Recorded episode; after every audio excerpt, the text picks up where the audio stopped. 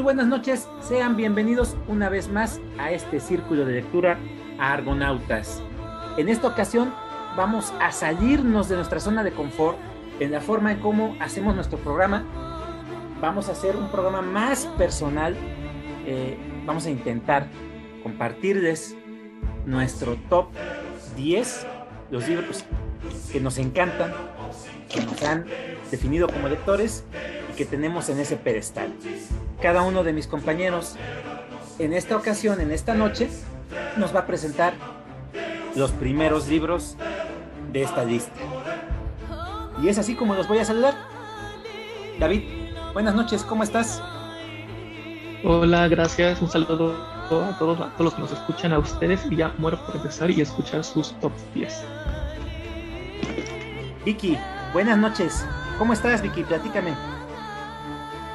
Hola, hola, buenas noches a nuestros compañeros y también a todos los que nos escuchan. Pues esto va a estar muy interesante. Espero que se queden hasta el final y aquí estamos. Gracias. Muy buenas noches, Luis. ¿Cómo estás? Hola, ¿qué tal, Salvador? Buenas noches. Todo bien, gracias. Perfecto. A todos los que nos están escuchando. Tú, tú muy bien. Ok. Iván, buenas noches. ¿Qué tal, Chava? Amigos del Círculo de Lectura Argonautas. Muy buenas noches a todos. Pues muy, muy interesante, muy contento esta parte de que estamos por redescubrir los libros que les gustan a todos nuestros amigos. Va a ser muy interesante, se antoja bastante bueno. Y pues bueno, parece que va a ser la primera de, de varios programas, pero pues estamos, estamos más que puestos para iniciar. Perfecto. Yo soy Salvador, su servidor. Eh, este círculo va a ser muy especial. Eh, de hecho, se lo vamos a dedicar a la madre de uno de nuestros compañeros, a la señora Betty. Eh, este programa está dedicado a ella. Esto es Argonautas.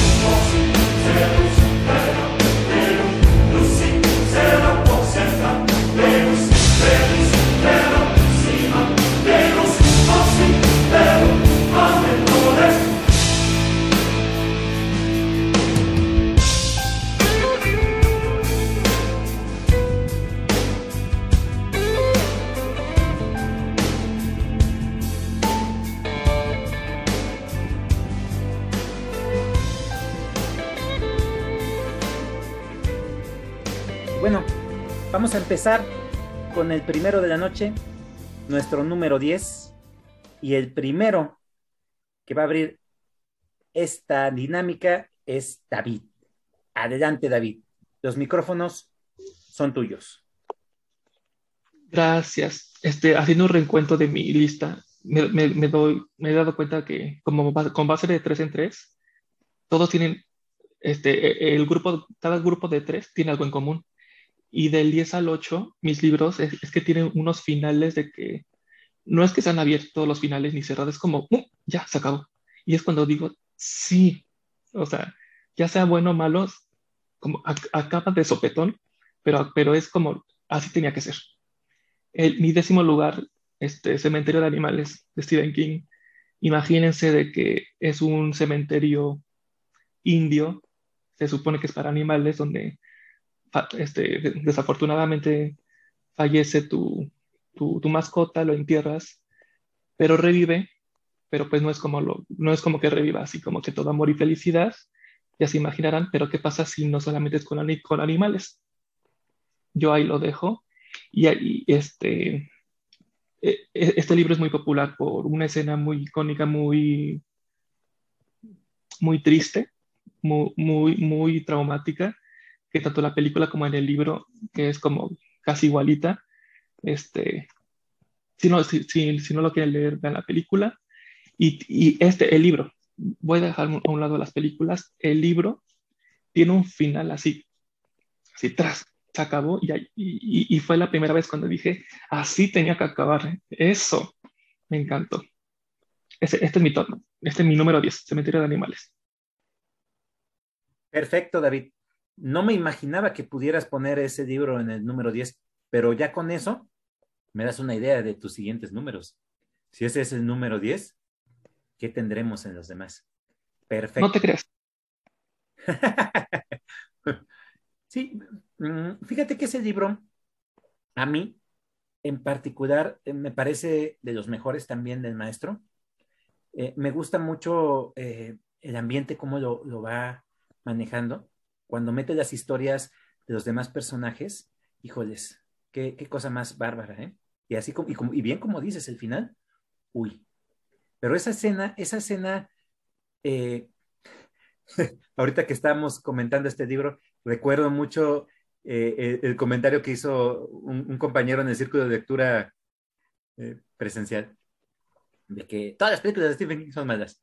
Yo me quedé, no, no, esa escena es, esa escena es buenísima, buenísima. Pero bueno, sí representa algo muy importante para mí ese libro también. Perfecto. ¿Alguien quiere comentar sobre lo que nos acaba de presentar David? Eh, fíjate que se me hizo, se me hizo muy bueno luego, luego el primer libro porque yo tengo ese libro, pero en alguna ocasión me lo regalaron pero nunca me imaginé que fuera un buen libro de él. Como que el título no me daba mucho. Y mira, yo hago la siguiente conclusión, digo, si a David que le gusta Stephen King y que es fan de Stephen King y lo tiene entre sus 10 mejores libros, ya me está dando ganas de leerlo. Porque probablemente son de esos libros que a lo mejor uno, uno los recibe, pero pues como no lo buscaste ni nada, pues simplemente fue de acá, ah, pues órale, gracias. Y pues ahí lo tenía. Entonces ahora Ahora creo que ya lo voy a pasar al, a los prioritarios entonces, porque está, está interesante y me gustó lo poquito que dijo. Siento que, que sí, con eso es, es suficiente para, para, para, entender o tratar de, de atrapar al, al, lector. Y pues mira, qué rápido, con el primero luego, luego ya me enganché. espero, espero que no sea así con todo, si no voy a tener que leer como 100 cuando terminemos esto. Tú, tú júntate con nosotros, te va a ir bien, te va a ir bien. Y haces muy bien en ponerlo en lista de prioridad. Está, está muy bueno. ¿Cómo lo viste, Vicky? Pues a mí me pareció interesante y también la verdad es que me intriga saber cuál es su top 9 porque sé que le encanta ese autor. Entonces sí estoy picada para saber cuál es el número 9. Mira, nos está poniéndonos eh, un libro por eh, por la espalda. Es como, como esa, ese meme de que ponen el, canto del libro y está enseñando las pompis el libro, ¿no? Es que me, me, hiciera pensar que, que todos van a ser de ese autor. No sé, como que me imagino como eso, ¿no? no por eso me intriga, por eso como que me intriga saber cuál es el nueve. Conociendo a David y haberlo, haberlo escuchado durante todo el círculo, más o menos me doy una idea me doy una idea de algunos de los libros, pero no todos son de, King. Algunos, algunos son muy interesantes que ha compartido y que yo me he quedado así como que, ouch. Perfecto, Vicky. Pues nos cierres tu micrófono, Vicky. Preséntanos tu número 10. Claro que sí. Pues es, eh, la verdad es que sí he leído varios este, cuentos, sobre todo cuentos, este, y algunos libros desde que estoy aquí en el círculo. Y, hay algunos eh, cuentos que me llamaron mucho la atención, ¿no? Y que la verdad no, no se me olvidan. Y sí me costó trabajo como, como decir, bueno, tengo que acomodarlos, ¿no? Del 1 al 10 y no sabía cuántos había leído, ¿no? Y me puse a, escribir así como que cuál era el que, el que más, ¿no? Bueno, me gustaron, hay muchos que me, que me gustaron, ¿no? Pero en el número 10 yo puse el, el Salón de Belleza. Este, este libro es, es corto y bueno, este libro se trata de, de una persona que tiene bueno, un salón de belleza que lo convierte en un moridero, ¿no? Para de, que... De Mario Bellatín, ¿no? Así es, de Mario Bellatín. Y bueno, aquí él, o sea, relata todo lo que sucede en su salón de belleza, que él decide convertirlo en un moridero porque hay una pandemia, ¿no? De esto, de una, de una enfermedad en donde no tienen cura. Entonces, va relatando este, toda esto, todos los sucesos, ¿no? Ahora sí que todo lo que le pasa a, este, a cada persona, ¿no? Hasta que ya no tiene aliento de vida, ¿no? Y la verdad es que es que como que me remontó como a esta época que, en la que vivimos, ¿no? De la pandemia, que pues, eh, pues estuvimos encerrados, ¿no? Esta parte donde pues muchas personas murieron, ¿no? Murieron así como que de rápido, de que no había cura y cuestiones así que me llamó mucho la atención, ¿no? Entonces como que me remontó a esa parte y, y por eso me, como que yo me basé en mi top 10 de este, porque pues sí hay muchas similitudes, ¿no? En esa cuestión, ¿no? De, de esa pandemia que también nosotros vivimos. Y pues por eso lo puse en mi top 10. Perfecto, Vicky. Fíjate, ese libro eh, tiene dos versiones. Esa que leíste de Tusquets, que es corta, y la otra edición que, sacó en Alfaguara, este Mario Begatín, pero ya revisada y convertida en novela. Es más amplio el tema, lo, aborda de una forma, eh, lo desarrolla más todavía. Y, es de esos libros que, no te deja indiferente, te mueve, te mueve bastante por esa situación de, de cómo se vivía esa pandemia, esas enfermedades que no podían detenerse, que no sabían qué era y que eh, pues obviamente ya sabemos que es el SIDA, ¿no? Pero bueno, eh, ese ambiente tan oscuro y tan triste que manejó Bellatín me gustó mucho. Es un libro muy interesante. ¿No habías, eh, el, que leíste es el de Tusquets o es el de, Alfaguara, Vicky? ¿El corto? No, ese, este, la versión corta. Corta, el de Tusquets. Sí, y es, es un libro muy extraño, o sea, imagínate, su autor no quedó conforme con lo que te presenta en esa edición de Tusquets, recupera los derechos, lo presenta Alfaguara, pero ahora como una novela más larga. Y eso, eso me pareció muy interesante, fuera, fuera de lo común, de lo que yo normalmente conozco. Empieza siendo corto y termina siendo una novela más ambiciosa. ¿Cómo vieron, muchachos? Lo que nos presentó Vicky en su top 10 a mí me parece muy curioso de que en que, tu top sea algo relacionado ahorita con pandemia.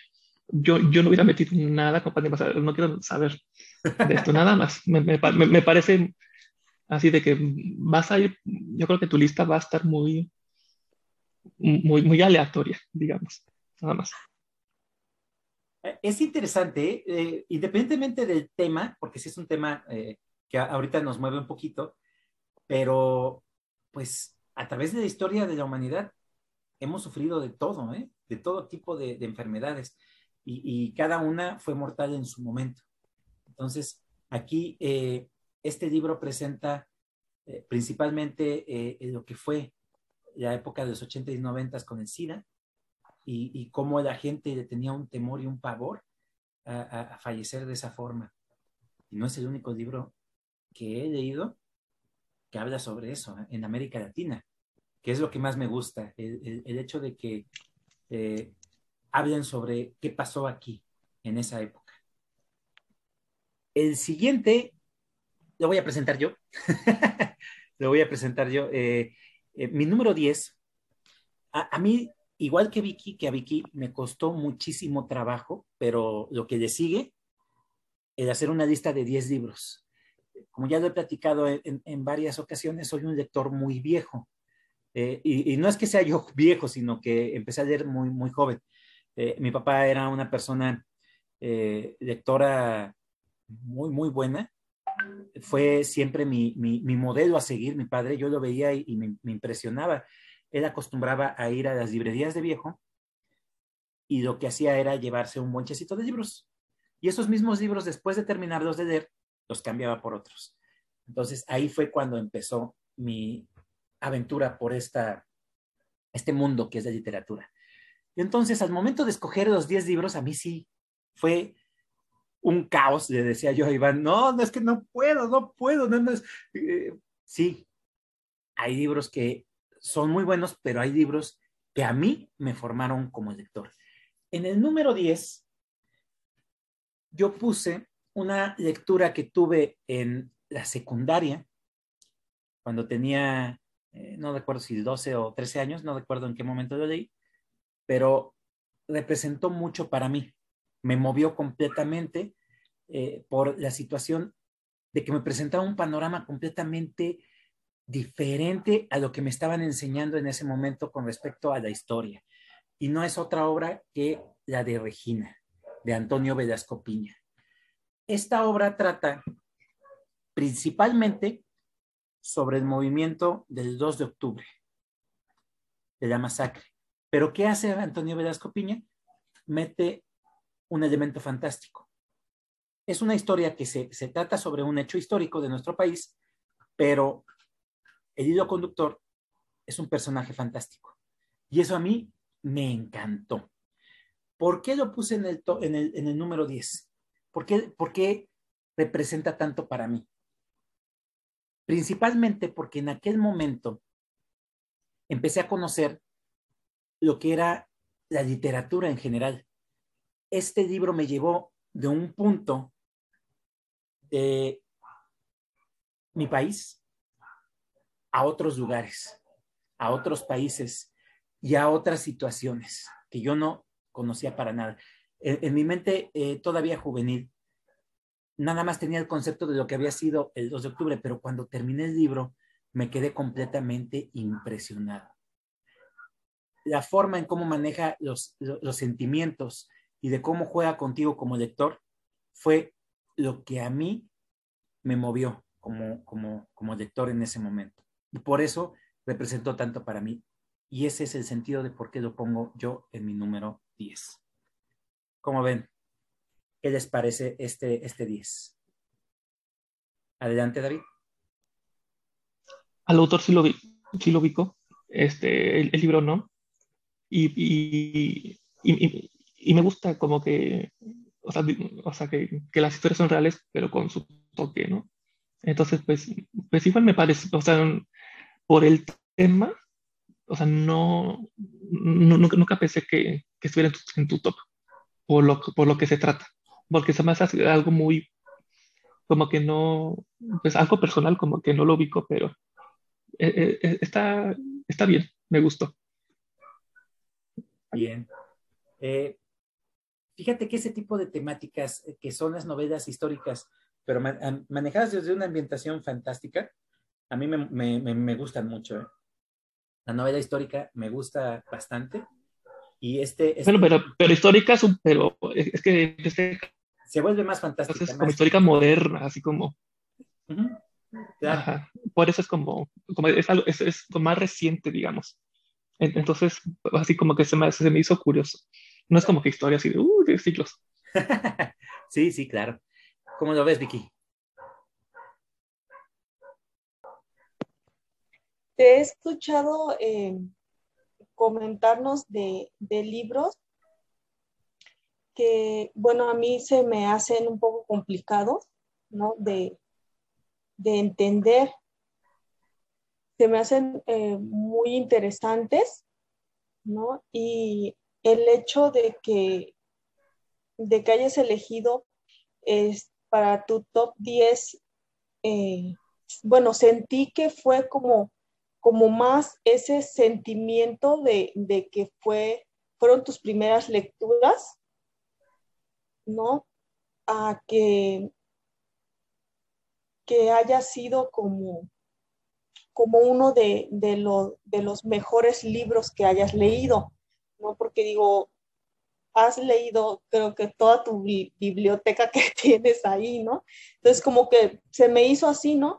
Pero, pero sí, digo, o sea, está muy interesante y esa como que fue mi percepción, ¿no? No, y pero pues, pues sí, pero igual, o sea, sí, sí, este, sí entiendo esa parte que es tu top 10, pero como que así fue mi percepción. Claro, fíjate que no es tanto defendiendo ni nada, pero en, cierta parte tienes mucha razón. Eh, no, no, es que yo leí desde muy joven, entonces creo que este libro representó más que nada mi cambio de perspectiva con respecto a las historias ya más adultas, por un lado. Por otro, eh, es un buen libro. De Antonio Velasco Piña tengo eh, muy, muy arraigados nada más dos novelas. Las demás no me encantaron. Algunas hasta me parecieron muy malas. Pero esta, esta novela en sí me pareció tan buena en, el momento en que la leí. Eh, la volví a leer como a los 17, 18 años y me seguía pareciendo genial.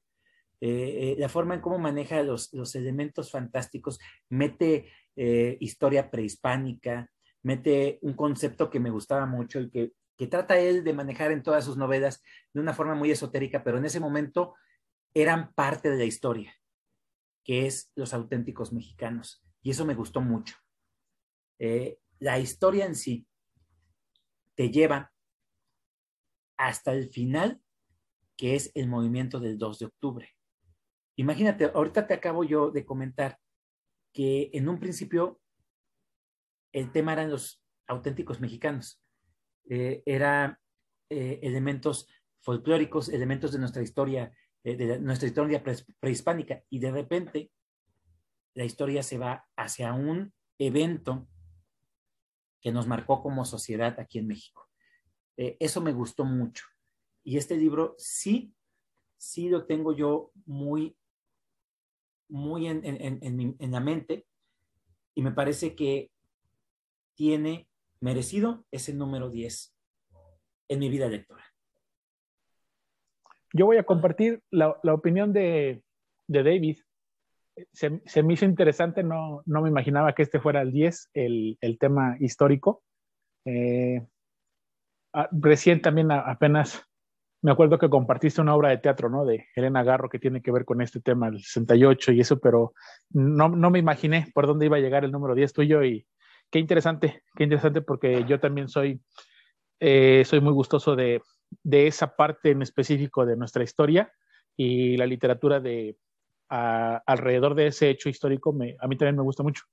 Y pues bueno, interesante porque del maestro Piña pues nada más Tlacael y el otro que compartía el del, el del Círculo Negro que son los que he leído, y precisamente me falta el de, el de Regina, que también creo que cuando tú lo comentaste, yo lo comenté, no, no, este, no me, no me daba el título ni me imaginaba que era sobre, sobre esa época, ¿no? Pero bueno, está empezando bastante, bastante bien esto. Perfecto. Eh, pues vas con todo, Iván. No cierres tu micrófono. Preséntanos tu número 10. Nos seguimos entonces. Yo en el número 10, fíjense que a mí yo para hacer mi lista me costó más eh, los últimos números, los últimos espacios, ¿no? Ahí ya como que ya tenía muchos. Y como siempre les he dicho, este, tengo mi top 10 de como de 20, 25 libros, pero pues ni modo, no se vale, va. Voy a poner en el número 10 un libro que, que es un tanto polémico, porque mucha gente no le gusta, pero a veces también quiero entender por qué no le gusta a la gente. En el número 10 voy a poner el libro del Principito. El Principito es un libro que a mí me hizo entender que los libros tienen algo oculto y para las personas que no somos estudiados en literatura, cuando nos explican de lo que son las figuras literarias o lo que son las metáforas o las que son las alegorías, pues no, no entenderíamos mucho, no entendemos mucho. Sin embargo, El Principito es un libro que está lleno de metáforas. Cuando yo leí El Principito, dije, bueno, o sea, o sea la, historia está sencillona, está, hasta algunos capítulos dice está media, eh, como medio raro, ¿no? Medio soso, medio infantil. Cuando, cuando empiezas a interpretar las metáforas, te das cuenta que es un libro que lo puede leer un niño, pero está para que un adulto lo descubra y está como, como para que lo expliques para un adulto. El Principito pues, es un libro que está lleno de enseñanzas, de cosas absurdas que hacemos los adultos pensando que son cosas importantes, cuando si te pones a pensar en realidad, de importante tiene muy poco, ¿no? Van con la, con la lógica del pensamiento humano. El Principito es un libro que mucha gente lo recomienda, es un libro muy pequeño y todos lo, lo reconocemos por el dibujito, ¿no? Porque en realidad es un libro que tiene ilustraciones. Y este libro que ha sido pues como muy comentado, muy divulgado. Sí, es cierto, lo pueden leer los niños porque por las ilustraciones y por los, los mensajes, pero el niño se queda con la historia, que de historia también tiene poco. Pero las enseñanzas que tiene capítulo a capítulo sirven mucho para reflexionar. Y eso es lo que a mí me, me dejó mucho este libro. A partir de ahí dije, órale, hay, hay libros que son así, hay libros que son pequeñitos, pero no porque son pequeñitos te los puedes leer rápido y que también dejan mucha, mucha, mucha enseñanza. Por eso yo tengo al principito en el número 10 porque me, me enseñó a empezar a descubrir las, las metáforas en la literatura. Perfecto, Iván. ¿Alguien quiere comentar? Ya vi, vi cara de, de yo, yo, yo, yo. ¿Qué dices tú de este libro, David? Ay, sí, ya sabes. Antes del Principito, este, a mí también me pasó de que los últimos lugares de mi top, hay cuál pongo, o sea, como, dije, pongo esto, pongo esto, o sea, concuerdo, el número 9 y 10, como, ahí se estaban peleando. Pues ya sabe lo que pienso, el Principito, pero como no creo que se me vaya la gente encima, quiere decir que sí me gustó, sí lo entendí. El Principito, yo tenía en mente que lo ibas a poner, Iván. Tan es así que yo no lo puse en mi top 10 por eso mismo. Hice trampa en ese aspecto. Eh, pero ese libro eh, para mí es muy importante. Tan es así que esa frase nunca se me va a olvidar. Eh, esa frase icónica que dice, lo invisible, lo esencial es invisible a los ojos, solo con el corazón se ve. Esa, esa frase ha sido apoteósica ha sido una, una frase que me ha eh, definido a mí como persona y considero que ese libro es tan bueno y bien como lo dices tú, lo puede leer un niño, entender una cosa, irse por la historia, irse por los personajes, eh, la forma en cómo se va desenvolviendo. Un adolescente va a verlo de, de otra perspectiva, va, va a ver eh, un poco más sobre lo que son las metáforas y puede hasta cierto punto hacer una analogía con respecto a su vida. Y los adultos ya le van a dar otra intención lectora completamente diferente. Y eso es parte del por qué es tan interesante ese libro. ¿Cómo lo ves tú, Vicky? Pues, y mira, la verdad es que yo no he tenido la oportunidad de leer El Principito. ¿no? Eh, por lo mismo, este, sí, bueno, yo recuerdo haberlo leído en la primaria, pero la verdad yo no le entendí. Como bien lo mencionaban, es como de metáforas y cuestiones así. No sé, eh, a veces eh, se, me, se, me hace, se me hacía muy complicado como que entender como, a veces mucho los libros, ¿no?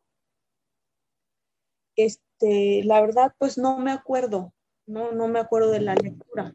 Fue este, muy pequeña, ¿no? Y no he, no he tenido la oportunidad, bueno, más bien no he leído como ese, ¿no? Igual a veces decimos, no, pues vamos a leer tal libro, ¿no? Pero no, no lo he leído.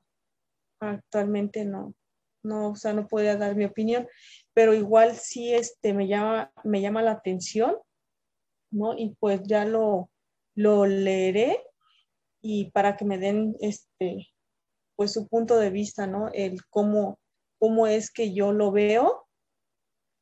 Y igual estaría bien, pues compartir, que nos compartieran, ¿no? En, en algún este círculo, también es el principito, ¿no? También cómo lo interpretan, porque es interesante, ¿no? Siento que, que eh, a veces son libros que, que son, eh, se puede decir, comunes o que pensamos que todas las personas ya los leyeron, ¿no? Cuando personas, este, así como, como yo, no, no nos hemos dado la oportunidad de leer esos libros que me parecen que pues, son interesantes.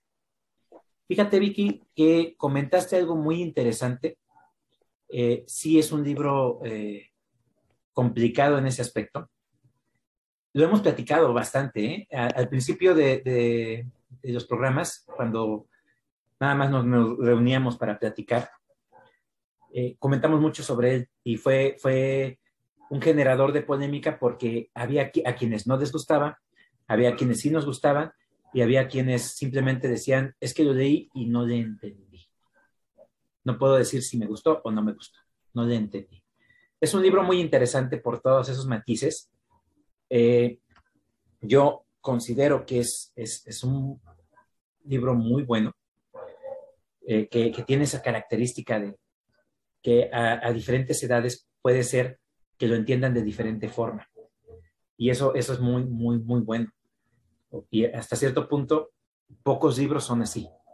Pocos libros son de los que pueden entenderles diferentes generaciones, diferentes edades, y que para cada uno represente cosas totalmente diferentes, totalmente distintas.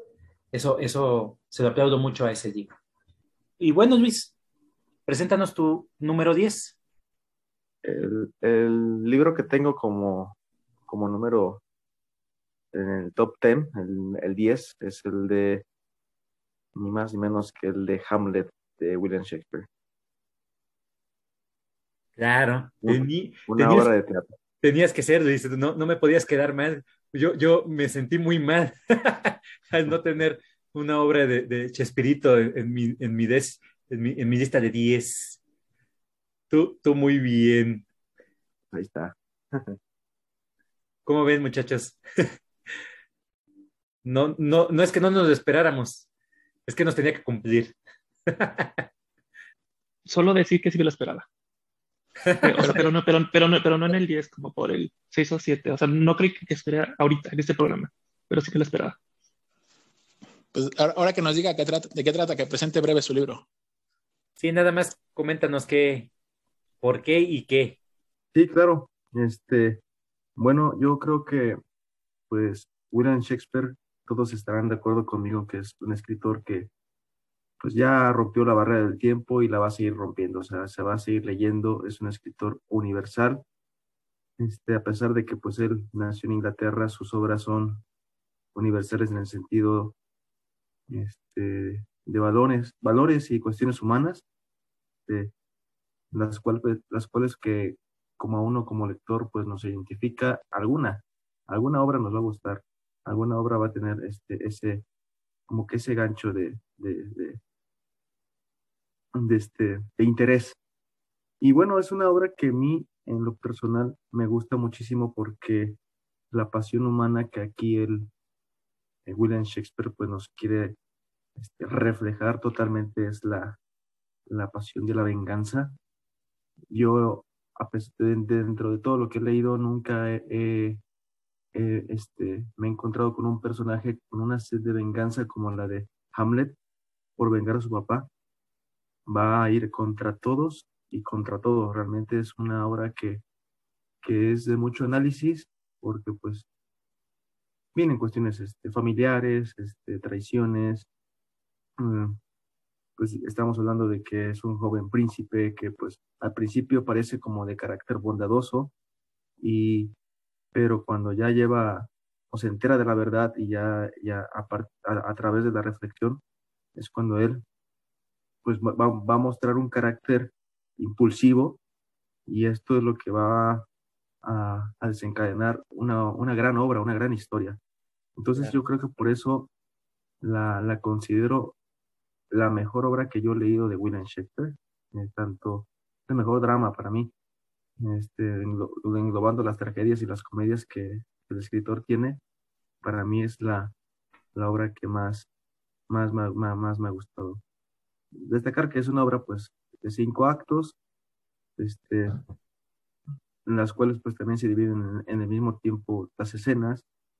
Eh, es una estructura muy original, no es, este, a los que no están acostumbrados a leer teatro realmente no, no, no aburre, no lleva un ritmo este, digamos, bueno en toda la obra. A finales, cuando ya se vuelve un poco vertiginosa, y es por eso que pues la, la elijo hoy como mi, mi obra número 10. Dejas, dejas la vara muy alta, Luis. Ah, ah, me interesa saber tus demás números a partir de este décimo. muy bien. Bueno, pero bueno, vamos a dar de vuelta. Eh, David, preséntanos el siguiente número. Ya, vámonos. El noveno. Este, cabe decir que desde que lo leí, lo más alto que ha llegado ha sido el número cuarto. Alguna vez fue mi, mi cuarto lugar en, mi top 10. Baja 9, pero está increíble. El exorcista de William Peter Blatty. Este, sabemos de qué se trata. Cuando yo lo leí no había visto la película, pero yo me quedo con la parte psicológica, que es como, es más psicológico que el, suceso del exorcismo, de que, de que hacen mil teorías sobre qué le pasa a Regan, este, que si es histeria, que si, que si es psicosomático, este, e, eso es lo que, así, lo, lo, lo que dije, wow, este, igual el final se me hizo así bastante increíble, es justo, justo lo, lo que debía hacer. Es, de los, es uno de los dos libros que, que me ha dado miedo. Es que es ese miedo muy sutil que es que si te espanta. Como por ejemplo, este, que en el techo la mamá de Regar eh, eh, escucha ruidos así como ratas, que en la película también lo pasa, este, cositas muy sencillitas que sí te da miedo. Este, y, esta edición que tengo que es de España, no pesa nada. O sea, ni es un libro corto ni largo, tiene las, las hojas grises, les juro que no pesa nada. Y, y, yo que no, me, que no fijado en las ediciones, que si es, bueno, físicamente a mí no me, no me interesan los libros, pero me parece muy curioso. Entonces, entonces, está, un, beso a, los que nos escuchan de, España, son increíbles. Este, esta edición me parece increíble. Y de verdad, se, o sea, lean el libro, porque no, no, no, es, no es el, así, de principio a fin, cómo se hace un exorcismo, o sea, no. Es lleno, lleno de psicología. Padrísimo. Claro. Qué, qué bueno que lo trajiste, porque fue, fue de los que estuve quebrándome la cabeza de meter, no meter, meter, no meter, y no lo metí. Pero bueno, fíjate, ese libro puede ser que sea de los primeros que recuerdo de haber leído. Y no, no sé bien si lo leí cuando tenía nueve o diez años, porque mi padre lo tenía en su montoncito de libros que iba a leer. Y él, bien claro, me dijo, yo no pude terminar este libro porque me dio mucho temor. Mi padre es de la generación que vio esa película en el cine y que cuando la vio, él quedó completamente impresionado por los efectos de aquella época y por la temática de esa película. Entonces, cuando yo leí ese libro, quedé impactado, me heló la sangre. Y es de esos libros que después de tiempo, cuando lo retomé, entendí muchísimas cosas y vi que ese escritor, en esa obra en particular, hizo una genialidad de aquella época, claramente porque lo que hace es manejar el ambiente se toma su tiempo para que el terror te llegue de sopetón. Eso lo dijiste muy bien con respecto a esas escenas en las cuales eh, te va narrando los ruidos, te va de repente mueve una cosa a otro lugar y, cosas así, ¿no? Entonces, eh, esa ambientación que, genera bastante bien que genera bastante bien eh, eh, en, su narrativa, es aquella que te hace que tengas mucho, mucho, mucho miedo. la forma en cómo lo maneja me parece muy buena. Y yo celebro bastante que lo hayas puesto en tu número 9. Ese libro me gustó muchísimo y me marcó definitivamente en mi vida lectora. Fue de los primeros libros de terror que leí. Y sí me, me, movió completamente el tapete. ¿Cómo ven, muchachos, el libro que presentó en su top 9, en su número 9, David? Nos presenta una obra terrorífica. ¿Alguien quiere comentar? ¿Cómo la viste, Vicky? Pues la verdad, este, no soy fan de, del, terror. No siempre lo he comentado. Me da mucho, mucho, mucho miedo. O sea, ahorita que estaba este, platicando, David, que también fue una parte de, de, bueno, que estuvo también la película, ¿no? Recuerdo que fui a ver una y, y digo, o sea, dicen, ay, no, esa película como que estuvo aburrida, ¿no? Una de, una de La Llorona. Y, y, o sea, no pude dormir como un mes, ¿no? O sea, tuve que dormir con la luz prendida y así, ¿no? Y, o sea, casi me salgo del cine y así. No, o sea, fue una cosa fea. Entonces me da así como, como, pues sí, mucho miedo, ¿no? Y al oír hablar a, David, no digo, ay, no, creo que sí, me da un paro o algo.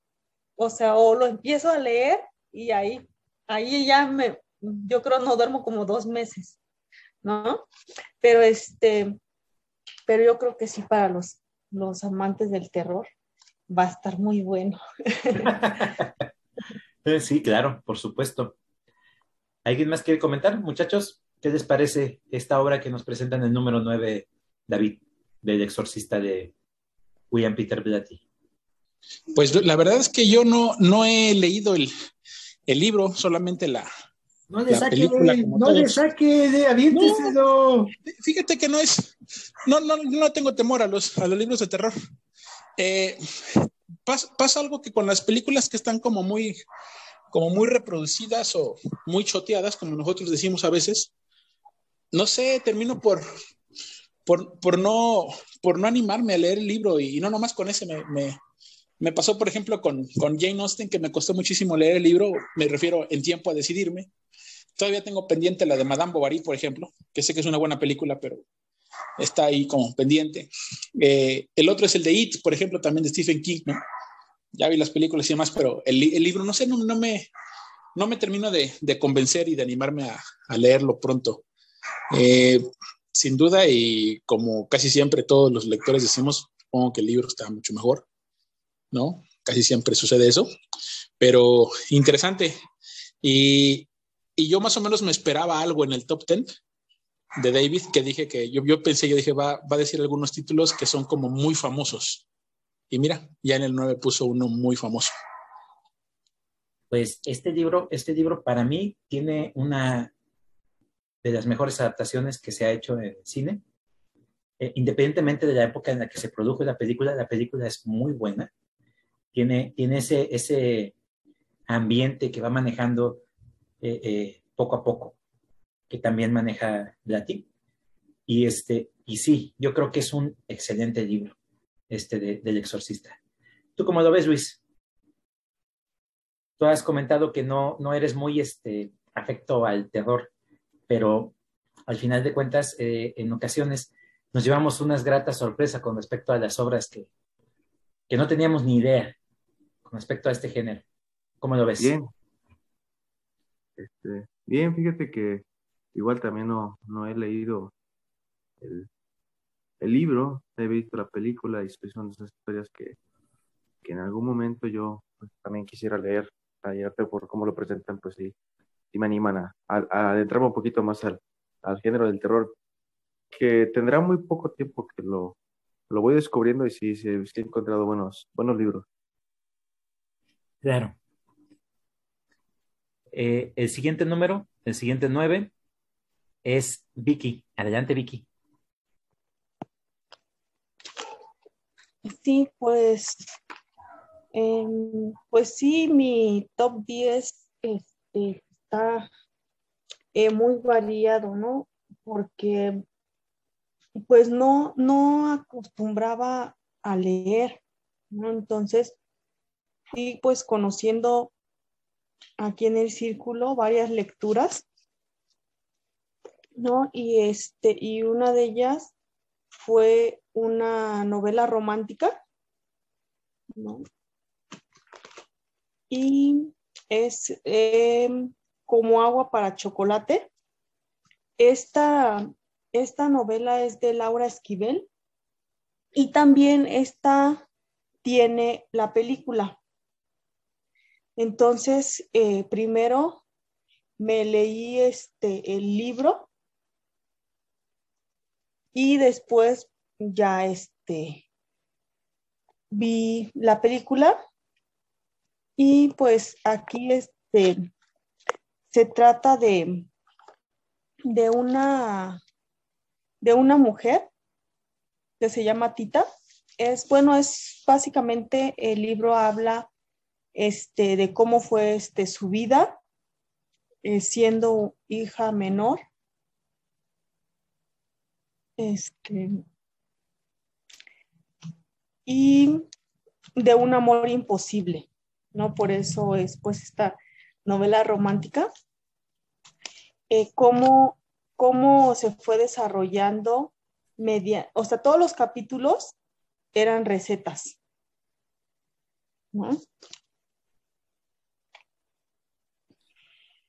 Es, interesante que hayas puesto en, el número 9 esta obra.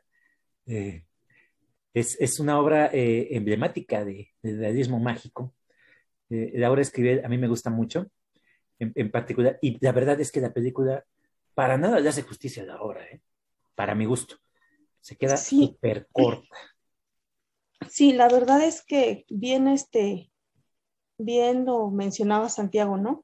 Cuando leemos el libro y vemos la película, no, o sea, nada que ver, ¿no?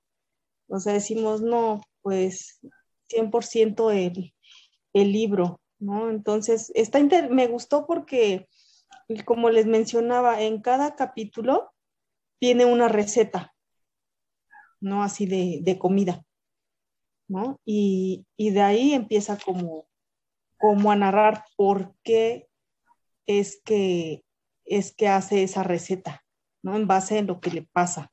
Claro. Entonces, esta me pareció este, interesante no porque fue, como les mencionaba, algo como diferente que leí. Bien. ¿Cómo ven, muchachos? El, número 9 de Vicky. A mí se me hace muy interesante. Se me, hace interesante porque el, el libro que acaba de presentar Vicky, yo lo desplacé el año pasado porque cuando estábamos leyendo para lo de la literatura mexicana, yo estaba decidido a que iba a leer algo de, ella, de Laura Esquivel. Y dije, pues va a ser la de Como hago por el chocolate, porque pues es la obra más famosa y no la he leído. Y después, pues fue que me animé por Antonio Velasco Piña y por otras cuestiones ya no. Y ahorita como lo presenta, me gusta mucho, ahorita lo que dijo de que cada capítulo tiene una, una receta. Cuando los libros hacen eso, no sé, como que se me hace muy romántico, a mí me encanta, me gusta que, pongan así como, como cosas. Me acuerdo mucho cuando Luis presentó, em, híjole, se me está yendo este, este título, pero bueno, el, este de Michael Ende, que él presentó, creo, creo que presentó la historia interminable y que dijo que cada capítulo, ¿no? Que cada capítulo tenía, el, me acuerdo que lo dijo, en cada letra y cada, cada letra capital tenía como, como un, un arreglo y cosas así dije, esto se me hace muy, bueno, a mí me gusta mucho, pues se me hace como muy artístico por parte de los escritores. Y pues ni modo, me voy a tener que echar a Laura Esquivel para este año. Gracias, Vicky. Tú, tú muy bien, muy bien. Adelante, David. Yo sí me esperaba que Vicky dijera el libro así por los, así como en este programa lo va a sacar. Y sí, porque ya lo, ya, porque cuando ya lo presentó, pues, pues todos vimos que le gustó mucho. Y, ay, por ahí me va, ahí me va a sacar. Y sí la tiene. estaba, segurísimo que lo que le iba a decir. Y, si a mí me gustó la, y si me gustó la película, que no se trata que, que nada que con el libro, entonces pues, no me imagino cómo está el libro. Claro, interesante. Bien. Eh, ¿Cómo lo viste, Luis? Bien, la verdad es que ese libro creo que la, ya lo habían traído también al, círculo presencial y sí, más o menos ya sabía de qué, de qué trataba. Sin embargo, es uno de los, como dices tú, la, lista de los super pendientes. Pero sí, yo creo que me animaría a darlo algún día una, una leída. Gracias por compartirlo. Perfecto. Bueno, eh, mi número nueve es un libro que leí posterior a haber visto la película. La película de por sí a mí me fascinó, eh, me, dejó encantado.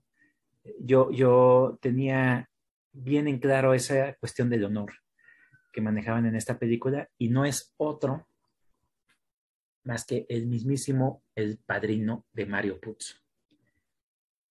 Este libro lo leí cuando iba igual en la secundaria y me abrió completamente la perspectiva de lo que era la novela negra, de lo que era eh, una novela policíaca, de lo que es un, drama.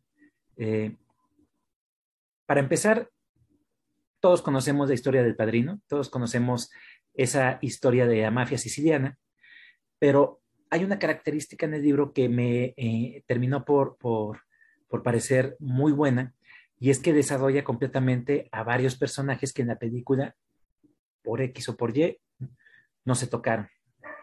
Por un lado, por otro, eh, aquí explican eh, otras cosas que en la película me hubiera gustado también que explicaran y que de, todos de todas formas eh, tuvo su participación en la película. Pero bueno, el libro representó definitivamente mi, mi, mi, cambio a una literatura más, más eh, fuerte, más adulta, eh, con temáticas sexuales, porque hay una parte que habla sobre sexualidad y sobre matanzas. E, este, este autor me, terminó por, por, fascinar tanto que traté de encontrar todos los libros que él escribió. No escribió demasiado, pero aún así eh, tenía, tenía algo, algo que podrías encontrar. Podrías buscar el siciliano, podrías buscar la omerta, eh, estaba también Los tontos no mueren, eh, Los tontos mueren, perdón, eh, la, la, Mama, El afortunado Pilgrim, La arena sucia, o sea, sí había material para que tú pudieras buscar con respecto a este autor y eso fue lo que a mí me, me, me cambió. Y por eso lo pongo en el número 9 de esta lista de 10. ¿Cómo ven? Adelante, David. no te enojes. Según yo, según yo, es que no me acuerdo. Creo que no habías comentado el libro, o al menos yo no estaba presente, entonces, como, como no iba a Salvador es igual como novela negra, y, luego como que, no, como que yo trataba de recordar, es que no ha mencionado al padrino, así como el libro así en sí, entonces a mí me sorprendió, me sorprendió mucho. Yo, yo, no, yo no sé ahora qué vas a sacar, o, sea, me, me, gusta que esté en tu top mucho. Y, y así a la par es que no me lo esperaba. Vientos. Eso, eso está muy, muy bien. Eh, ¿Alguien más quiere comentar? Adelante, Iván. Sí, eh, está padre la dinámica, me está gustando mucho. Vamos, vamos descubriéndonos y vamos encontrando yo tampoco he escuchado la reseña de Salvador del Padrino. Es un libro que dijera Luis en los superpendientes. No, no me he animado. Lo mismo, es lo que, lo, que te decía hace ratito. E, este es uno de los que te decía hace. Me eché las películas, se me hicieron muy buenas, en especial la 1 y la 2. Ya la que se me hizo como más, más aburridona, pero me eché las películas y dije, qué buenas pelis. Y dije, el libro debe estar igual. Tengo el libro ahí, por ahí, en, en el librero, pero no, no ha llegado el momento, no, no, simplemente no sé por qué no me, no me animo, como que a veces prefiero como leer algo nuevo, porque digo, bueno, si ya me sé la historia, como que ya no me da tanta expectativa el libro, ¿no? creo, creo que es eso lo que me pasa. Pero pues mira, Chava lo tiene en el 9. Interesantísimo. Adelante, Vicky. Este, sí, fíjate que me, me, pareció este, muy interesante y también, este, y mira, ya este, hemos presentado los tres de, de libro y película. sí, claro. Claro, por supuesto. Adelante, Luis. También este, me siento pues, así que feliz con esta dinámica, como dices tú, nos vamos creo, creo que conociendo a todos. Me gusta que lo hayas añadido a tu top ten. Yo sí, sí lo escuché cuando lo llevaste al círculo este, presencial. Y sí son de esas historias pues buenas que, pues, que generan ese interés ¿no? por la mafia y todo. La verdad es que a mí me, gusta mucho ese, ese, libro. Gracias por compartirlo. Perfecto. Adelante, Iván. Planteanos tu número nueve. El número nueve. Pues dijera Chava, voy a hacer un, un, cambio de jugador aquí, porque, porque presento que el, número nueve que yo tengo, alguien más lo va a presentar, pero pues como hay un buen y tenemos un, un montón de dificultades, yo voy a presentar en el nueve a la Odisea, la Odisea de Homero. Em, es, más famosa la, la Ilíada sin embargo, a mí la Ilíada se me hizo buen libro, no digo que sea malo. No me gusta que termina muy, oh, como, que, como que ching, como que le faltaron hojas, ¿no? Así como que terminas de leer el libro y tienes que le faltaron hojas. El, el libro de la Odisea tiene un montón, un montón, un montón de pasajes que puedes ir recordando y que si los, si los separaras pensarías que fueron libros diferentes. Como su nombre lo indica, Odiseo, que Odisea significa como una travesía muy larga. Eh, para las personas que nos estén escuchando y que no estén muy familiarizadas, pues bueno, es la continuación de la Iliada, o se cree que es la continuación de la Iliada, porque pues es después de la, de la guerra de Troya, el regreso de Odiseo o Ulises, que fue el artífice del famoso caballo de Troya, pues bueno, ha terminado la guerra y tiene que regresar a su casa, sin embargo, pasa por una odisea para poder llegar a su casa, ¿no?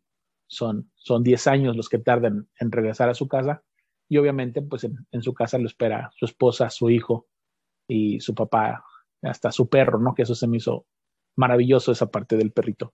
Eh, muchas, muchas, muchas enseñanzas y vienen muchas cosas que se aprenden de parte de la literatura eh, griega al mundo, ¿no? Como el tema de las sirenas, como el tema de los cíclopes, eh, las travesías en el mar, el honor, la lealtad, no sé, el, engaño, el misterio, tiene, está lleno, está lleno este, este libro de, muchas cosas. A mí se me hizo muy bueno. Cuando yo leí la Odisea dije, wow, dije, qué, qué, qué bien complementado está, qué bien hecho, qué bien armado está este libro. Y, y entiendo que a partir de estos dos libros de la Ilíada de la Odisea, pues prácticamente puedo decir que surge casi el, el 70% de la literatura griega, ¿no? Pero, pero se me hace muy, muy bueno, pues además que son los dos libros más antiguos que se conocen eh, de la historia de la literatura por este, por este escritor. Y por eso precisamente traigo a la, a la Odisea en el número 9. Tú, tú muy bien, Iván. Eh, definitivamente es un libro eh, que para mí es, es, muy importante. La Odisea es un pilar fundamental de la literatura, creo, al igual que tú que tiene esa, esa diferencia muy particular con respecto a la Iliada. Eh, la Odisea ya es una historia enfocada en un personaje, ya hay una individualidad. Y, entonces ya hay una historia que te están contando desde la perspectiva de un personaje. Es, es el primer personaje que, que, narra su historia, ¿no? Entonces, eh, creo yo que sí, definitivamente debía alguien comentar esta obra y qué, mejor que lo hayas hecho tú. ¿Alguien más quiere comentar, muchachos? Es un libro potente. ¿eh? Adelante, Luis. Sí. Fíjate que también ese, es un libro que tengo yo muy pendiente. Me gustan los griegos sí, la verdad es que son de esos, de, de esos pilares de la literatura. Y, y, pues, como dices tú, es, es una historia que yo creo que es pues muy conocida, ¿no? Universalmente pues sabemos de la guerra de Troya y, los viajes de, Ulises, Odiseo, y pues pues más que animado por leerla, ¿eh? Gracias, Iván. Perfecto. No cierres tu micrófono, Luis. Preséntanos tu número 9. Bien. Pues seguimos con los griegos, yo creo, y vamos a seguir con las tragedias. Y este es mi, mi último libro en cuestión de teatro en el top.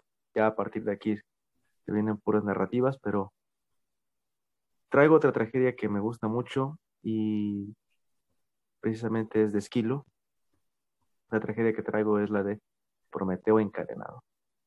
Este es un libro que yo creo que a nivel personal es muy importante en mí porque encendió como que esa pasión por, por la mitología, por, por, por, el, el ¿cómo, podemos decir? Por ese personaje del titán Prometeo, que el cual pues él, este, en un inicio estuvo apoyando a Zeus para destronar a los titanes, después él está en contra de, la, de, la, destrucción de los mortales y sin embargo él es el que ayuda dándoles la, eh, el fuego y este, por eso, por, por ese acto va, va, a ser castigado el resto de su vida, ¿no?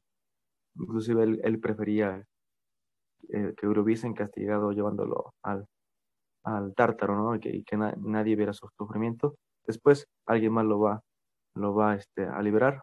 Y, pero es una historia muy buena, es una historia que a mí me encanta, me, me adentra mucho en la mitología y, son de esas historias que hasta me pone de buenas como platicar, ¿no? con alguien, porque sí es una historia que a mí personalmente me, apasiona mucho. No, no, tenía, no tenías que quedar fuera de, de esta presentación de los griegos. Adelante, Iván. Pues voy, voy a hacerle segunda a todo lo que dijo Luis. Primero, dice Luis que este libro le encendió la pasión por los griegos. Y qué bonita metáfora, porque precisamente de eso trata el libro, ¿no? O de eso trata la, del, del, fuego. Y segundo, dice Luis que le gusta mucho platicando con alguien porque lo pone de buenas. Y pues qué padre, porque yo también, luego, luego que dijo el, el, el título, dije, qué buena historia, qué buen libro, qué buena obra, a pesar de que es breve, pero muy, muy sustanciosa. Lo que siempre, siempre voy a rescatar de este libro es que son de esos libros que te dejan pensando, que son de esos libros que te dejan una, un doble significado. Y de hecho lo dice en la obra Esquilo, cuando, cuando a Prometeo le preguntan de por qué le dio el fuego a los hombres y que dije, pues dice, pues es que se lo dice porque pues simplemente quiero que dejen de ser niños para que se, para que se conviertan en adultos. Y, después dice, porque, porque los mortales están viendo y no ven. Y entonces dices, no manches, o sea, ahí cuando, cuando te hace la referencia a que el fuego es el conocimiento, es el aprendizaje, todo eso, dije, no manches, dije, o sea, yo, yo siempre me fui con la finta de que el fuego era, pues, el fuego como lo, como lo conocemos, ¿no? Como un elemento, ¿no? Y, y para hacer, para cocinar, para muchas cosas que sirve el fuego. Pero cuando Esquilo te pone que también el fuego significa el conocimiento o el despertar de la mente, dije, no manches, dije, qué, buen, qué buena metáfora puso aquí este cuate, muy padre, coincido con Luis, es una muy, es una muy buena obra. Y es cierto, cuando la gente siempre me pregunta, o bueno, principalmente porque yo me, yo me, ustedes saben que yo, yo soy profesor y me dedico a dar clases, pues cuando me preguntan sobre esa obra mis alumnos, pues siempre les recomiendo, ¿no? Pues porque, porque tiene este doble sentido, esta doble, esta doble dirección y que a mí me fascina. Gracias Luis por hacerle segunda a los, a los griegos y bueno, pues ya vimos que no podían faltar en, este, en ese top 10 y pues no sé si alguien más vaya a sacar más griegos, a lo mejor sí, quién sabe. Aguanta, aguanta, tranquilo, tranquilo. Bien, otra vuelta más y David, preséntanos tu número 8. Definitivamente yo no voy, a sacar los griegos. Luis, ¿no has leído la Odisea? Yo, o sea, yo iba a decir de esto, Iván, que la Ilíada y la Odisea lo iba a decir Luis. Y, y, ahora te me acabas de decir que no, o sea, o sea, me dejaste mal, Luis. O sea, ¿qué pasó ahí? Unas fallas, unas fallas con Luis. Sí, o sea. Propósito, propósito ya. Le, le, da miedo porque está bien grande, dice. no, ya lo voy a, lo, sí, me, voy a animar a leerlo. Ya me voy a animar a leerlo, lo prometo. Sí, claro. Bueno. Adelante, Vicky. Preséntanos tu número 8. Bueno, pues el 8 es una habitación propia de Virginia Woolf que este bueno, ahora, ahora sí que todos los autores que, que, voy a presentar, sí, casi los leí por primera vez, ¿no?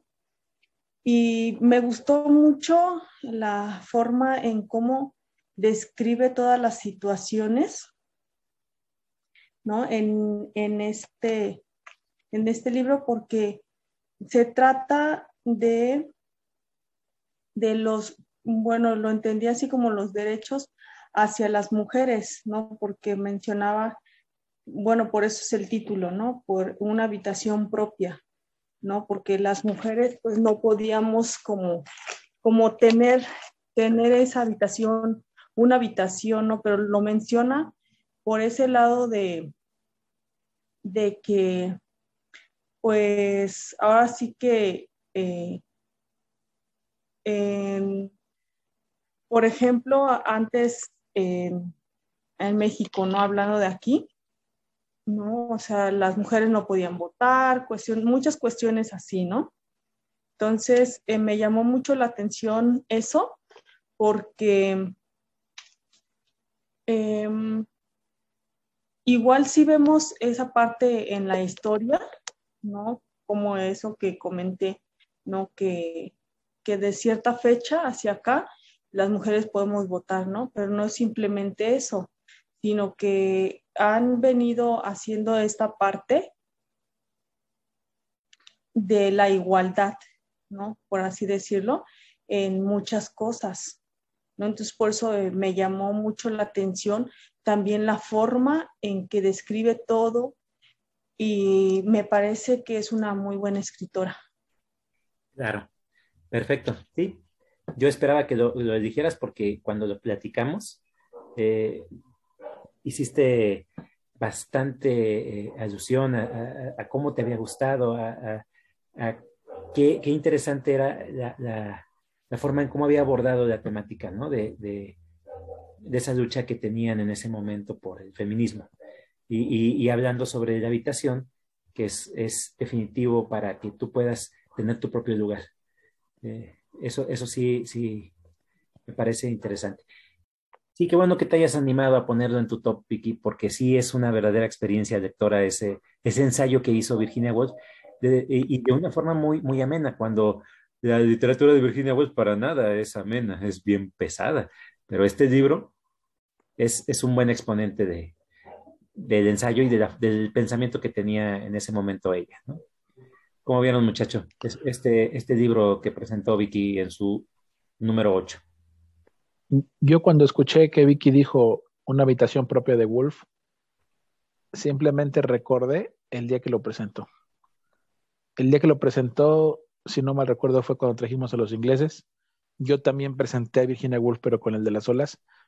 Pero recuerdo perfectamente la reseña de Vicky, porque fue una reseña emotiva, como dijo Chava, fue una reseña emotiva y se notó en su reseña que le, que le había encantado y lo dijo. Y, creo que es una de las reseñas más completas que yo le he escuchado a Vicky y, también extensa, ¿eh? porque ese día también eh, se aventó una muy buena reseña y yo dije, no, dije, sí le latió un buen Virginia Woolf. Dijera, chava, qué buena onda que te gustó, porque las otras dos que he leído de Woolf no han sido tan sencillas, ¿no? No son, no son tan fáciles, ni el de las olas ni el de la señora Dalloway, que son los que he leído yo.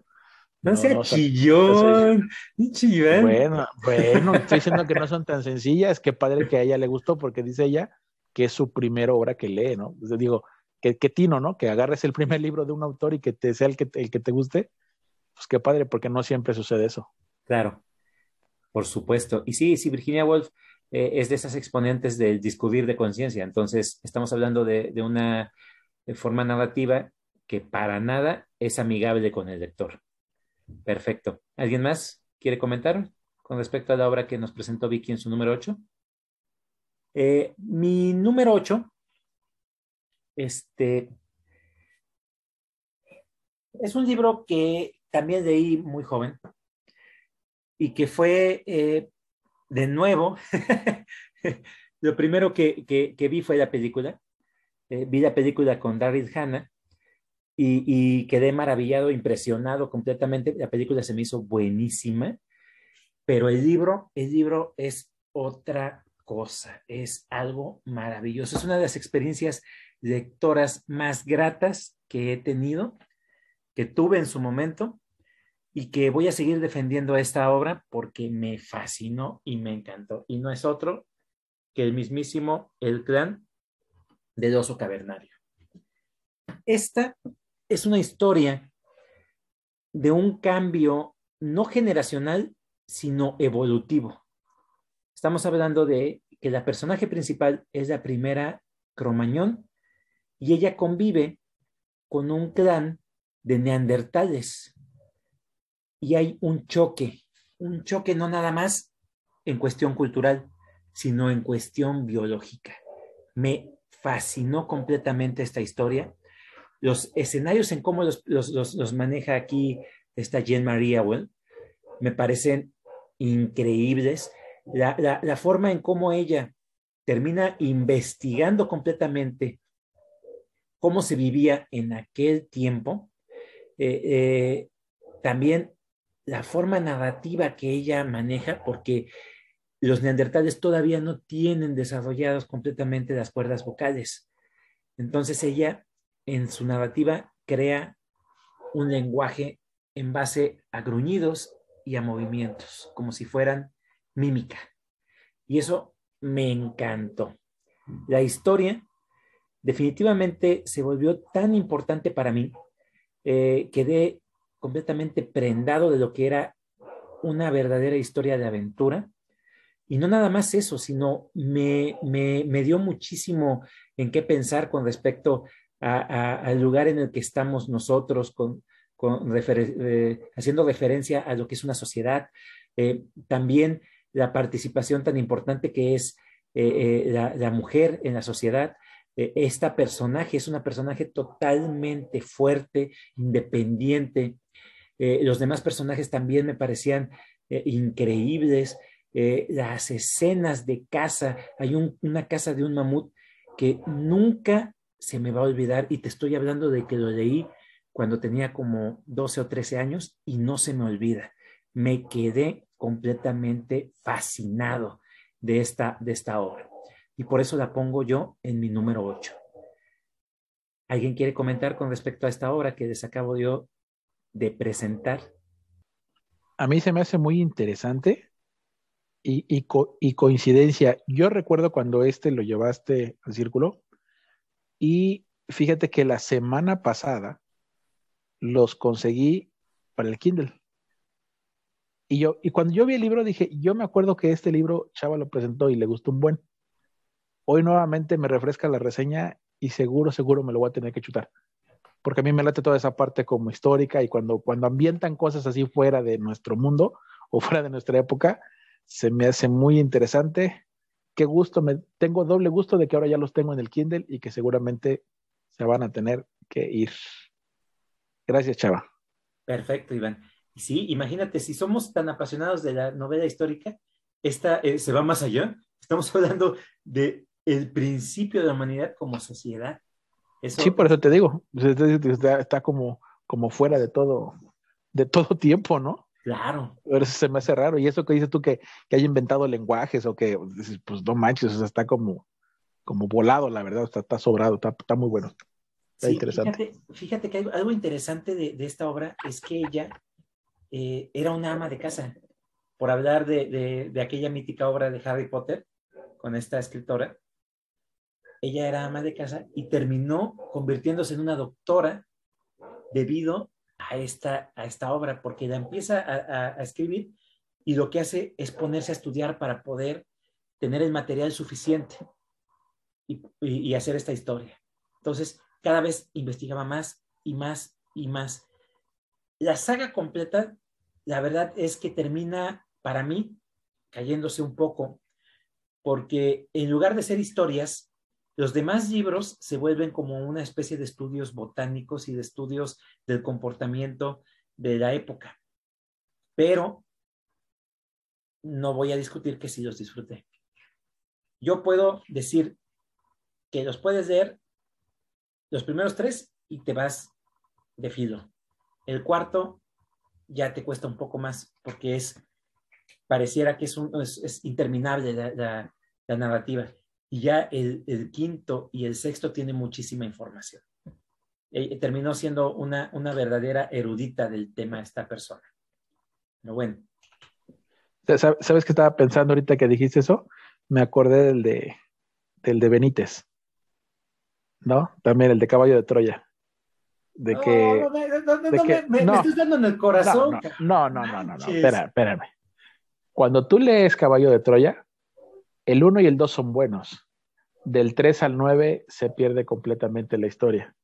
Pero no vamos a negar que la historia original del 1 es, buena y es atrevida.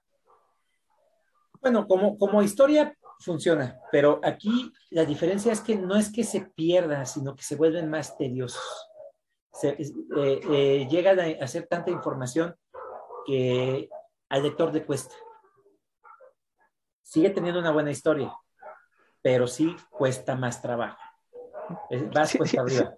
Siento que es difícil, ¿no? Mantener como, como un buen nivel en, en, en sagas tan, tan largas o tan grandes, ¿no?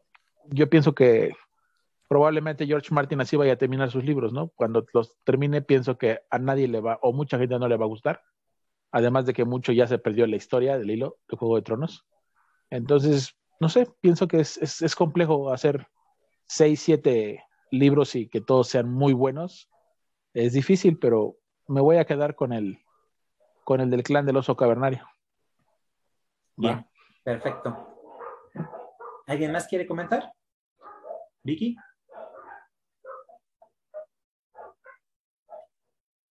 Ok, preséntanos tu número 8, David.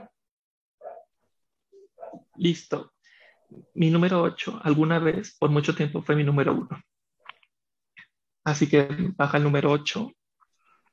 Y, al principio del círculo presencial, lo dije, por aquí no.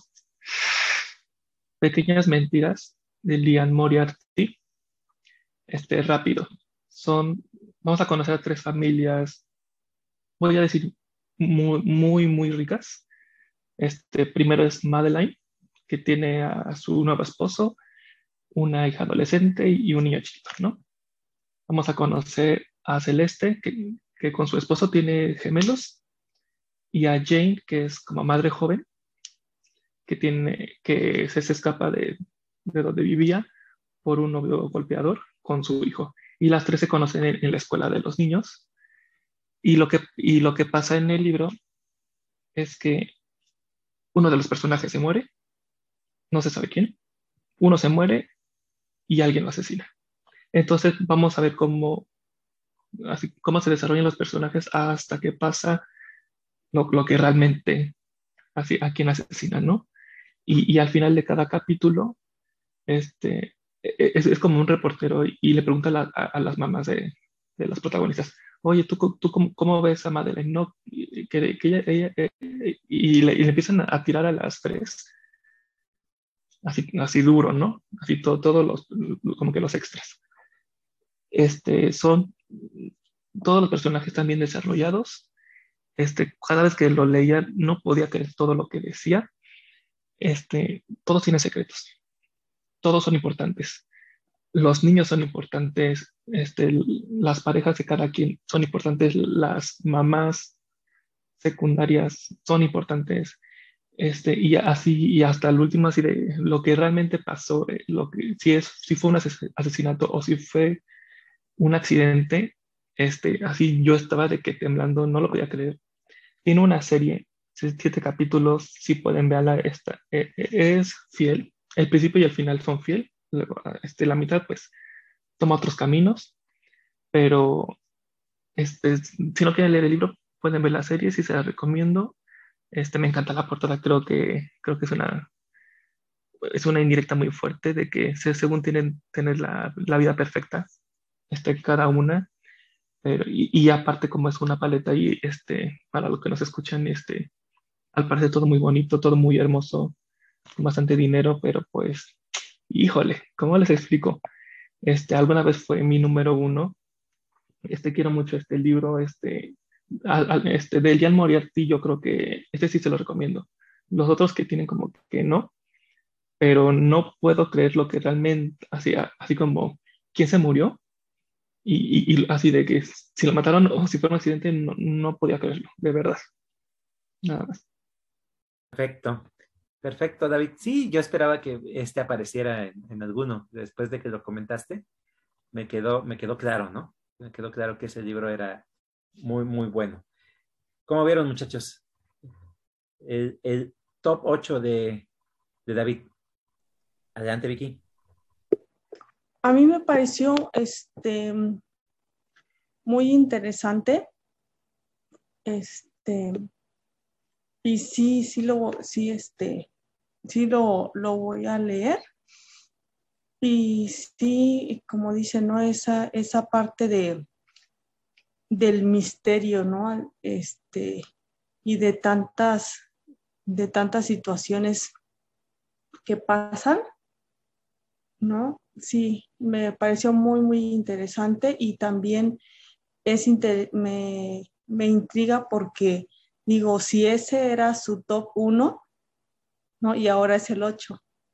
Ahora los otros van a estar muy interesantes. Sí, ¿qué, ¿qué obras habrán sido las que desplazaron a este top 1? No, fue, fue, una, fue una caída estrepitosa, o sea, desde el 1 hasta el 8. Quiere decir que hubo, que hubo siete mejores que ese. Wow. Claro, por está, supuesto. Está, está, interesante, está interesante ver cómo, a ver qué nos sigue presentando David. Claro, claro. Bien. Eh, no cedes tu micrófono, Iván. Preséntanos tu número 8. Bueno.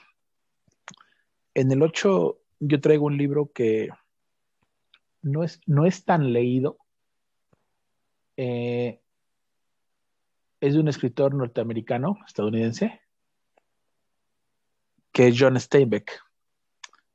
El, el libro ha pasado por varias, por varias situaciones y una de ellas ha sido cuestionado el, el contenido y la forma como está escrito.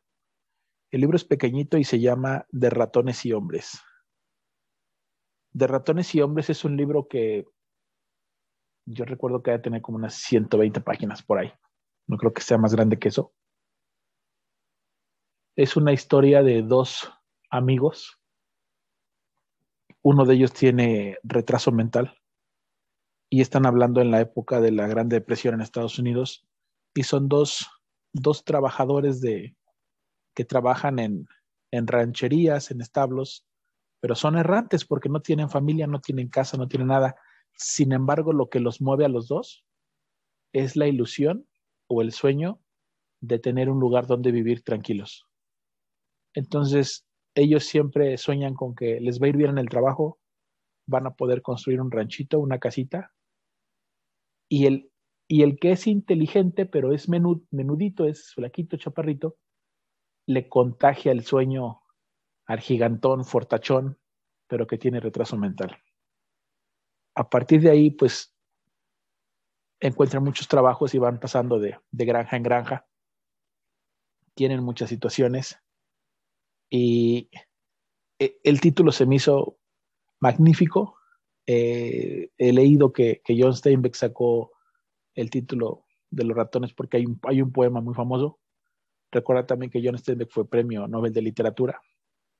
Y en algunas escenas, pues, lo han criticado porque tiene algunas connotaciones vulgares y es muy cuestionado el final del libro, que obviamente no lo voy a platicar. Pero a mí el, el, el final del libro se me hizo brutal, brutal, así. Dije, no manches. Dije, qué buen libro, qué buena historia. No me lo imaginé eh, encontrar así y me encantó. Simplemente me, me encantó como, el, el, anhelo o el deseo de una persona puede hacerte que prácticamente todos los días te levantes con ganas de, de trabajar, de hacer algo, de ser alguien en tu vida, ¿no? Cuando no tienes familia, cuando no tienes casa, cuando no tienes nada, pero tu sueño está intacto, tu sueño está intacto y, y, tratas de perseguirlo. Eso me, me gustó mucho. Claro, fíjate que este libro yo también lo tengo muy en mente. A mí me, me, me gustó mucho. Yo lo leí igual de muy, muy joven. Y hace tiempo me encontré una edición de esta editorial que tanto me gusta, que se llama Edelvives y, me, gustó muchísimo, muchísimo la, edición que maneja para esta, esta, esta obra. Es una, eh, lo conocemos, es un libro muy, muy pequeño, pero en la edición de Vives es una cosa enorme. Está ilustrada y de, de una forma muy, este, muy orgánica, ¿eh? muy, muy, muy interesante. Nada más que sí cuesta una lana. Eh, eh, cuesta unos 800, 900 pesos. Imagínate, es un librito así y termina siendo una cosa así. Pues no. Pero sí, es una obra muy, muy buena. Por el precio de ese libro solamente podrá estar en tu librero o en el de Luis Ángel. Ahí me lo prestan luego. ahí, Me lo, pasan luego. claro, ahí, ahí luego te lo prestamos. Bien. ¿Alguien quiere comentar sobre esta obra que presentó Iván? Adelante, Luis. Fíjate que este es un libro que que estaba en mi top también, salió. salió, la verdad es que, pero es, eh, porque pues como, como conforme uno va leyendo, pues también como dices tú, se va encontrando con grandes historias, pero esta es una gran historia.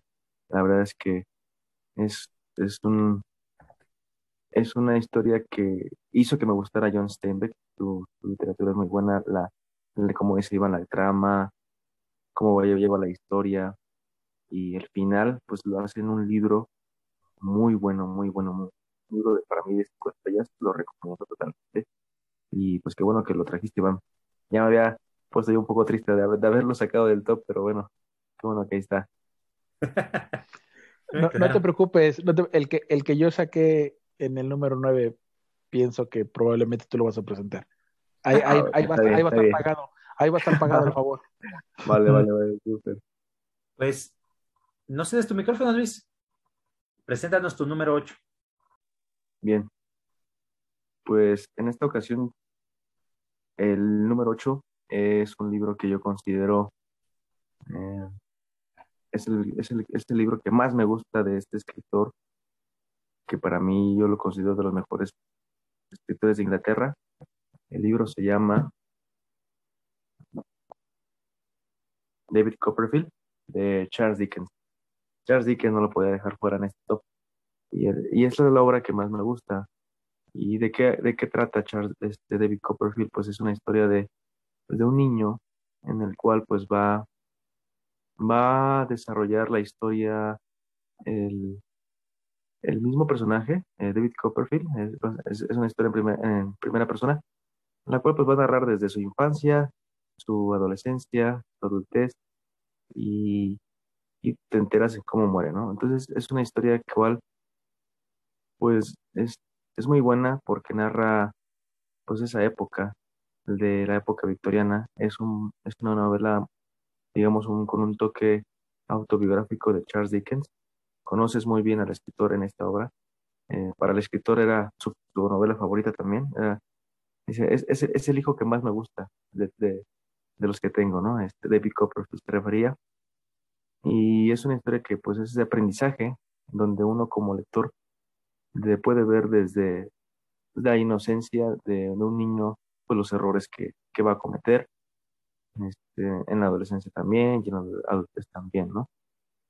Este, sí se le saca mucho este libro a uno como lector, pues te, sensibilizas mucho con, con el personaje porque pues es, es un personaje de, de un noble corazón. Desde un inicio te das cuenta de que es, un personaje que pues va a adentrarse en un mundo pues, hostil, peligroso y, verlo cómo va a ir sobresaliendo y traspasando todas estas pruebas, pues es una obra que sí me llega, me llenó de mucha satisfacción haberla, haberla concluido y, pues también la, recomendaría muchísimo para aquellos que no, no la han leído.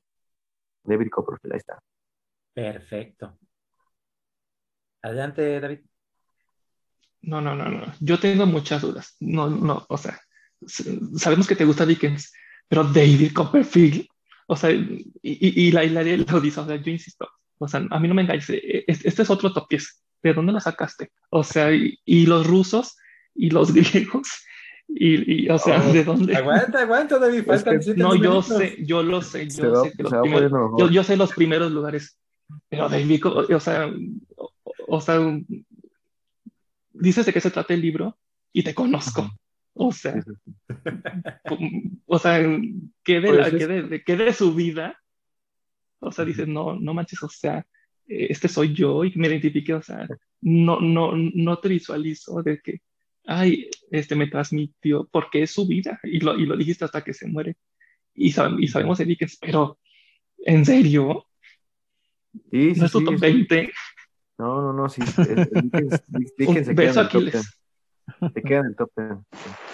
No, como lo, como, como lo comenté en un inicio, yo creo que fue de mis primeras lecturas Dickens, realmente, junto con Hesse, con Kafka. Son, son de esos este, escritores que realmente tengo muy marcados en, en, en toda mi pues, experiencia leyendo. Y pues, este, he leído mucho de Dickens, he leído, yo creo que como más de cinco novelas, fácil pero sinceramente sí, esta es la que más me deja más marcada como que esa, esa pues, diferencia de clases sociales que él siempre como que abogó o quiso eh, describir Dickens, ¿no? Entonces, David Copperfield yo siento que para mí, para mí personalmente es la, la obra que más me ha gustado. Por eso la, por eso la, la dejo en el, en, en el 8, en esta ocasión. Muy bien. Yo, yo, yo, yo, también ando como medio impresionado, ¿eh? Por, asombrado más bien por lo que dijo Luis ahorita. Mm, yo me acuerdo cuando yo presenté Oliver Twist y yo dije, ah, como que, creo que me acuerdo que le puse cuatro estrellas y el comentario de Luis fue, cuando leas David Copperfield te va a gustar más. Pero no pensé que fuera uno de su top ten, ¿no? Este, no sé, yo me imaginaba Historia de dos ciudades o Almacén de antigüedades o no sé, otros libros que, no sé, pues por los títulos, pues yo, yo la verdad es que hace algunos años, cuando yo no conocía bien bien la literatura de Charles Dickens, ni siquiera sabía que David Copperfield era, un, era el título de un libro. Creo que todos conocemos a David Copperfield nomás al, al ilusionista. Y dije, no, no, no me imaginaba que era un libro de Charles Dickens, hasta que una vez yo oí que Luis lo comentó, y obviamente lo tiene, yo no, lo, no tengo ese libro, pero ahorita pues sí me sorprendió que él que le gusta mucho Charles Dickens y que diga que este ha sido como el libro que mejor lo ha retratado al el escritor o ha, o ha dejado su imprenta, pues está, está interesante porque, insisto, yo pensaba en, otras, en otros títulos de, de Dickens, menos en este, pero pues qué buena onda, hay una, hay una revelación ahí y pues ni modo, entonces, si Luis dice que está mejor este que Oliver Twist, pues lo voy a tener que leer, Luis Ángel, me estás obligando, obligando a leer a David Copperfield. y, se, y se me hace bien, se se me hace bueno eso. Claro, tú muy bien. Te hace falta ver más backs, Iván, eso es lo que pasa. Eh, Yo sigo con mis dudas, no le creo. nada. No has leído a David Copperfield, por eso, por eso dices tú que, que, no, pero léelo y, y, vas a ver, tiene toda la razón Luis en ese aspecto. Yo apoyo a Luis. Soy Team Luis. Muy bien, chavo, tú muy bien. Perfecto. Pues es así como hemos terminado esta primera ronda de nuestro top 10 y si se dan cuenta, para varios, no es que nos extrañe, pero sí va presentando cuáles son las lecturas que normalmente tienen estas personas. Por hablar de los clásicos, por hablar de las literaturas emotivas, y hay algunos que han presentado obras completamente distintas entre sí. Entonces, esta, esta dinámica ha sido muy, muy enriquecedora. Creo que nos presenta más íntimamente a nosotros como lectores y es muy interesante el que hayan elegido estas primeras tres obras en este viaje maravilloso que es nuestro primer top 10 de libros. Yo estoy muy contento por esta dinámica y pues vamos a ver qué es lo que presentamos en la siguiente parte. Y bueno, vamos a hacer un recuento de nuestro, nuestros números 10, 9 y 8 de cada uno y así nos iremos despidiendo. David, muy buenas noches. Recuérdanos cuáles son los libros que presentaste en esta ocasión. Sí, este, antes, este, quiero decir de que, o sea, yo los conozco. O sea, entonces, y nuestros libros favoritos estamos, dice, y, o sea, el, libro que cada quien diga y le decimos nuestros libros favoritos. O sea, entonces me, sacan otros, libros de no sé de dónde los sacaron, de que, ay, o sea, yo, yo creo que sacaron la lista del top del 15 al 30. Solo digo, a mí no me engañan. Mi número 10 fue Cementerio de Animales de Stephen King. Mi número 9, El Exorcista de William Peter Blatty. Y mi número 8, Pequeñas Mentiras de Lian Moriarty. Qué gran experimento y experiencia con este top, pero a la mayoría no les creo nada. Perfecto. Vicky, muy buenas noches y hace recuento de los libros que presentaste en esta ocasión. Eh, buenas noches, claro que sí. Eh, mi top 10 fue Salón de Belleza, el 9 como agua para chocolate y en el 8 quedó una habitación propia. Perfecto, Vicky. Gracias. Iván, muy buenas noches. Recuérdanos qué presentaste en esta ocasión. Buenas noches, amigos. Gracias por, por este programa, por empezar a compartir su, su top 10. Yo presenté en el número 10, presenté El Principito de Exuperi. En el número 9 presenté La Odisea de Homero. Y en el número 8 presenté De Ratones y Hombres de John Steinbeck. Gracias y quedo muy entrado para la siguiente parte de este top 10. Perfecto. Luis, muy buenas noches. Recuérdanos qué es lo que presentaste en esta ocasión en este top. Muy buenas noches. Este, yo traje mi top 10 a el libro de Hamlet de William Shakespeare. Mi top 9 fue la tragedia de Prometeo encadenado de Esquilo. Y el top 8 traje a David Copperfield de Charles Dickens. Yo soy Salvador, su servidor. Yo en esta ocasión, en este top, estos primeros eh, números, presenté en el número 10 a Antonio Velasco Piña con Regina. En el número 9 presenté a El Padrino con Mario Puzo. Y en el número 8 presenté a Jean-Marie Awel con El Gran Veloso Cavernal. Como les recuerdo, tenemos redes sociales. Nos pueden encontrar en Facebook, tal cual, Círculo de Lectura Argonautas y en él pueden escuchar desde el primer programa de la primera temporada hasta el más reciente de esta tercera temporada. Como les recuerdo, no somos críticos literarios, pero lo hacemos con mucha pasión y nos encanta esto de que es compartir lecturas. Eh, este programa está dedicado a la señora Betty. Luis, un abrazo para ti, para toda tu familia. Y no me queda más que decirles gracias totales. Nos vemos en un siguiente episodio.